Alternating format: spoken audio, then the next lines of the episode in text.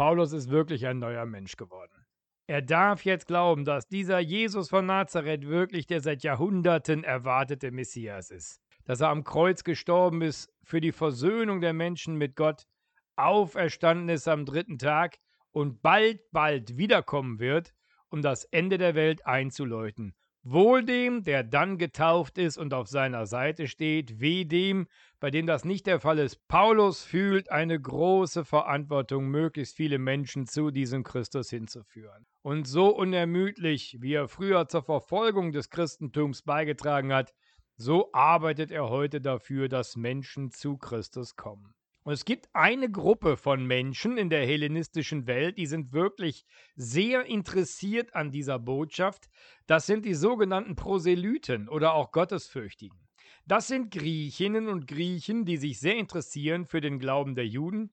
Wisst ihr, Zeus, naja, der hat eine Liebschaft mit der Frau und dann zeugt er wieder ein Halbgott und dann ist er wieder eifersüchtig und also dieses ganze Pantheon da auf dem Olymp, das ist nun für einen gebildeten Griechen wirklich nichts. Das ist ein bisschen Folklore, aber kein ernstzunehmender Glaube.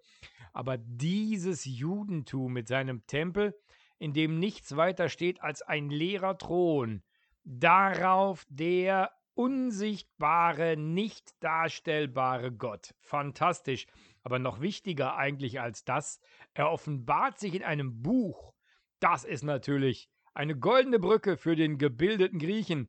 Ein Gott, der erkennbar ist nicht in irgendeiner Statue aus Marmor, sondern in seinem Wort. Aber richtig echter Jude werden, da muss man natürlich die ganzen merkwürdigen Speisegesetze einhalten und vor allem verlangen die von den Männern, sich an der Vorhaut beschneiden zu lassen. Ah, das sind Schmerzen. Keine Narkose und anschließend keine Schmerzmittel.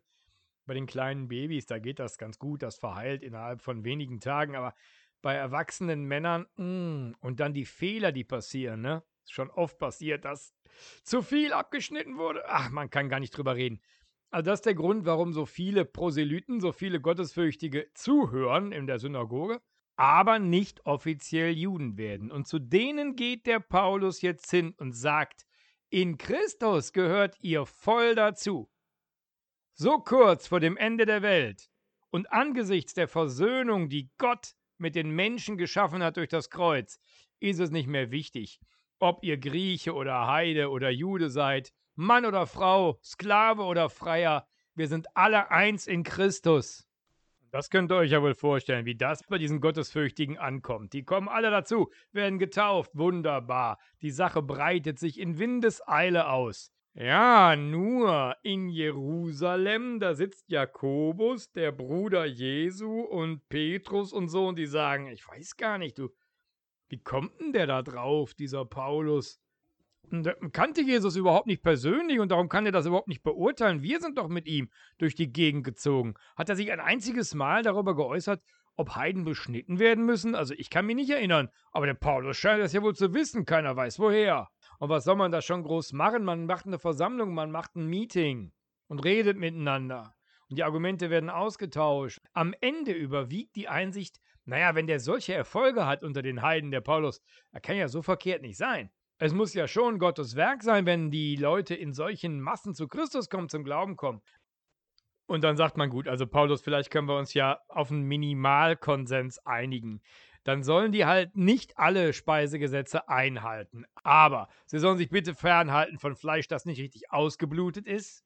Und wenn da irgendwie so ein Apollo-Fest ist und man opfert da Tiere und verschenkt anschließend das Fleisch, wie das ja so üblich ist in den heidnischen Städten, dann sollen sie bitte davon die Finger lassen. Gut, abgemacht. Tja, liebe Leute, das eine wegweisende Entscheidung gewesen des frühen Christentums. Denn jetzt ging es ja wirklich los. Richtung Athen und Philippi und Thessaloniki, Rom, Trier, Köln, und irgendwann Washington, D.C., Rio de Janeiro, Melbourne. Es wird der Startschuss gegeben dafür, dass diese Sache um die ganze Welt läuft.